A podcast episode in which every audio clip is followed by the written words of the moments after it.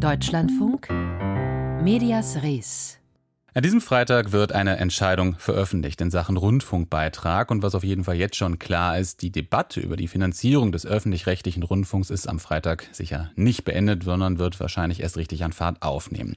Voraussichtlich wird die KEF, also die Kommission zur Ermittlung des Finanzbedarfs, empfehlen 58 Cent mehr pro Monat empfehlen. Entscheidend tun aber die Bundesländer. Und von denen haben einige schon längst signalisiert, Nö, erhöht wird nicht. Und warum nicht? Dafür gäbe es in der Bevölkerung keine Akzeptanz. Dass das so ist, das liegt nicht zuletzt an den Rundfunkanstalten selbst. Das meint unser Kolumnist in dieser Woche.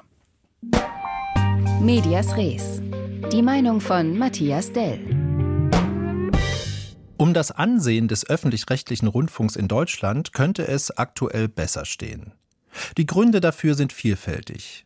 So fährt die in Teilen rechtsextreme AfD seit Jahren eine Kampagne gegen ein System, das von den Alliierten als Lehre aus der Katastrophe der Nazi-Diktatur eingesetzt worden war. Die AfD hat kein Interesse an Debatte und Widerspruch. Deshalb sind ihr unabhängige Medien ein Dorn im Auge. Die Legitimationssorgen der öffentlich-rechtlichen sind aber auch hausgemacht. Schon vor 30 Jahren hat Lutz Hachmeister, damals Leiter des Grimme-Instituts, die Probleme, an denen die öffentlich-rechtlichen Sender bis heute laborieren, als Führungskrise benannt. Die Skandale bei RBB und NDR haben dafür 2022 plastische Beispiele geliefert. Seither ist notgedrungen etwas Bewegung in die Reformbemühungen gekommen.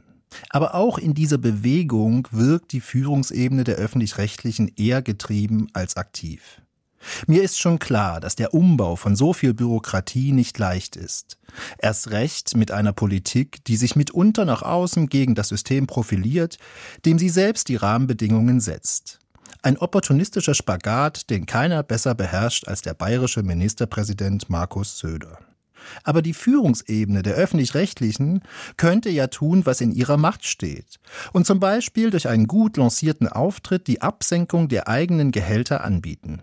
Einfach gute Krisen-PR. Der SWR-Intendant und ARD-Vorsitzende Kai Knifke hat kürzlich in einem Interview gesagt, dass er das machen will. Nachdem er der Debatte zuvor lange ausgewichen war. Wie toll wäre es gewesen, die Intendanten hätten im Herbst 2022 mit Sinn für diesen Auftritt gemeinsam gesagt, wir haben verstanden, wir packen das an und gehen mit gutem Beispiel voran.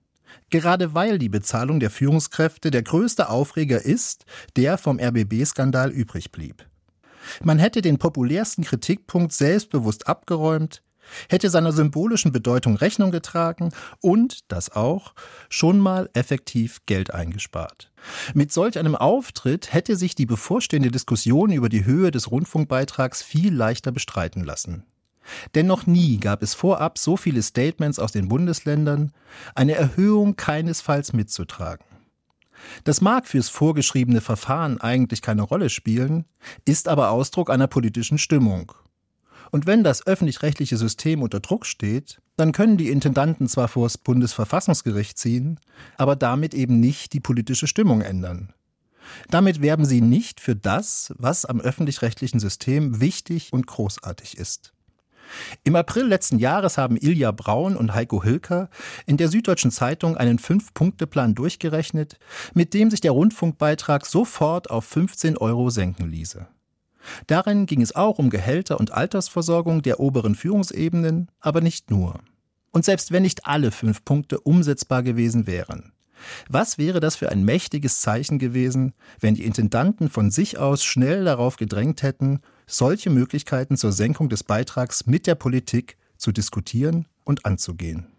Am Freitag wird nun die zuständige Kommission die finale Empfehlung zur Höhe des künftigen Beitrags vorstellen. Es wird eine Diskussion geben. Und die Führungskräfte in den Anstalten könnten auch dann noch mutig und selbstbewusst Signale des Verstandenhabens aussenden, um die Leute wieder für den öffentlich-rechtlichen Rundfunk zu gewinnen und seinem Ansehen Respekt zu verschaffen. Die Medias Res Kolumne diese Woche von Matthias Dell.